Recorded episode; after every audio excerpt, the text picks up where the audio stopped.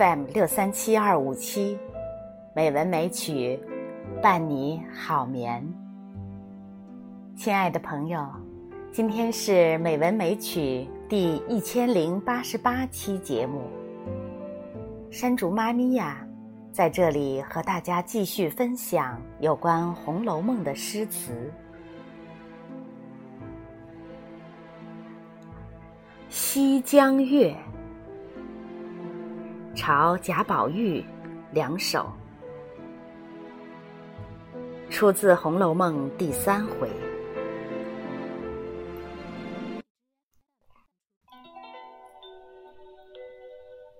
西江月》朝贾宝玉二首。无故寻仇觅恨，有时似傻如狂。纵然生得好皮囊，腹内原来草莽。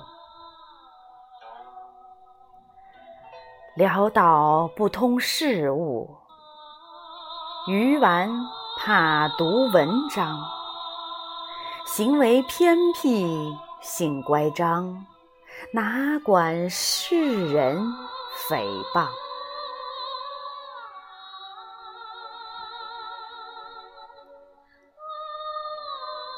富贵不知乐业，贫穷难耐凄凉。可怜辜负好时光，于国于家无望。天下无能第一，古今不孝无双。既言纨绔与高粱，莫笑此儿形状。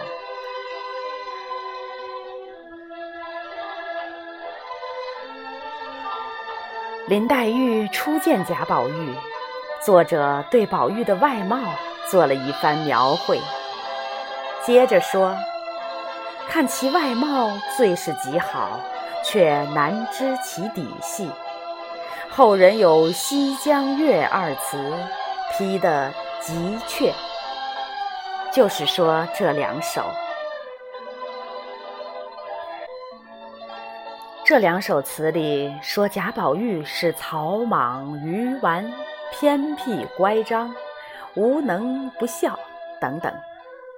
看来似嘲，其实是赞，因为这些都是借封建统治阶级的眼光来看的。作者用反面文章把贾宝玉作为一个封建叛逆者的思想性格概括地揭示了出来。在曹雪芹的时代，经宋代朱熹集注过的儒家政治教科书《四书》。已被封建统治者奉为经典，具有莫大的权威性。贾宝玉上学时，贾政就吩咐过，只是先把四书一气讲明背熟是最要紧的。然而贾宝玉对这些最要紧的东西偏偏怕读，以致大半家生断不能背。这当然要被封建统治阶级视为草莽、愚顽、无能、不孝了。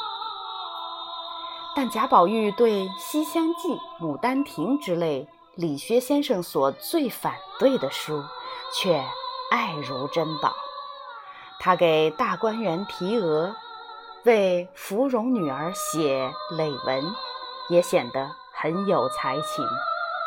在警幻仙姑的眼中，他是天分高明、性情淫秽。可见，思想基础不同，评价一个人的标准也不一样。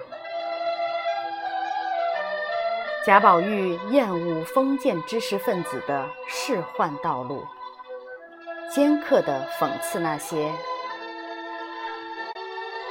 热衷功名的人是沽名钓誉之徒，国贼路鬼之流。他一反男尊女卑的封建道德观念，说：“女儿是水做的骨肉，男子是泥做的骨肉。我见了女儿便清爽，见了男子便觉浊臭逼人。”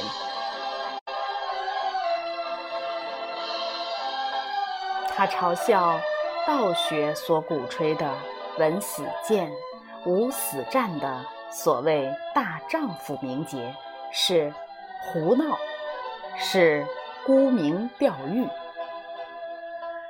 贾宝玉这些被封建统治阶级视为偏僻、乖张、大逆不道的言行，正是表现了他对封建统治阶级的精神支柱。孔孟之道的大胆挑战与批判，而哪管世人诽谤，则更是对他那种傲岸倔强的叛逆性格的颂扬。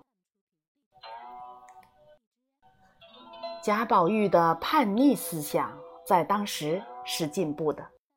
但他毕竟是一个生长在封建贵族家庭里的富贵闲人，他厌恶封建统治阶级的人情世故，不追求功名利禄，却过惯了锦衣玉食的剥削阶级生活，所以一旦富贵云散，家道败落，也就必然。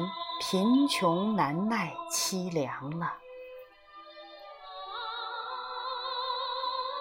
细究此意，宝玉后来不幸的遭遇，是与他始终不改其偏僻乖张的行为有关的。他挨父亲板子那次，贾环告他逼淫母婢。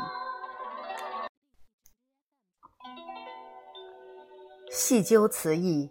宝玉后来不幸的遭遇，是与他始终不改其偏僻乖张的行为有关的。他挨父亲板子那次，贾环告他逼淫母婢，这还不过是手足眈眈，小动唇舌，然以足使不孝种种大成痴叹。一旦真正遇到世人诽谤，后来当然要严重得多。袭人曾因宝玉心迷黛玉，错向他诉说了肺腑之言，而吓得魂消魄散，禁不住掉泪暗想：如此看来，将来难免不才之事，令人可惊可畏。如此处置，方可免此丑祸。看来，在曹雪芹笔下，这个所谓不才之事和由此招来的丑祸，确实没有能够避免，因此宝玉才会落到我们在《好了歌注》中说过的那种贫穷难耐、凄凉的境地。宝玉惹出祸来，累及爹娘，这才叫做灭根祸胎，才可以在这首词中用“古今不孝无双”这样重的话。倘若他如序书所写，能接受老学究蒋经义的开导和拆习的劝谏。终于去读四书，学识艺，考科举，改邪归正，这还能说他是愚顽偏僻乖张吗？他在却尘缘之前，自己既能高中相魁，荣受朝封，光耀祖上，又生了个贵子继承祖业。将来兰桂齐芳，家道福出，怎么还能说他是天下无能第一呢？该说他是于国于家有望才是啊！从封建观点看，如此终于没有辜负天恩祖德、师友规训的回头浪子，岂不正可作为纨绔以高粱效法的榜样吗？可见，叙书所写违背了曹雪芹写贾宝玉的原意。不但使我们在理解曹雪芹这两首词时产生矛盾，而且也歪曲了《红楼梦》原来的主题思想。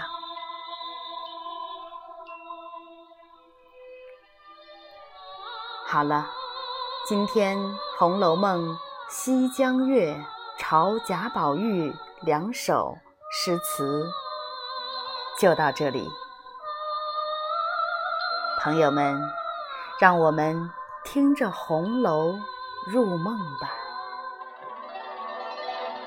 晚安。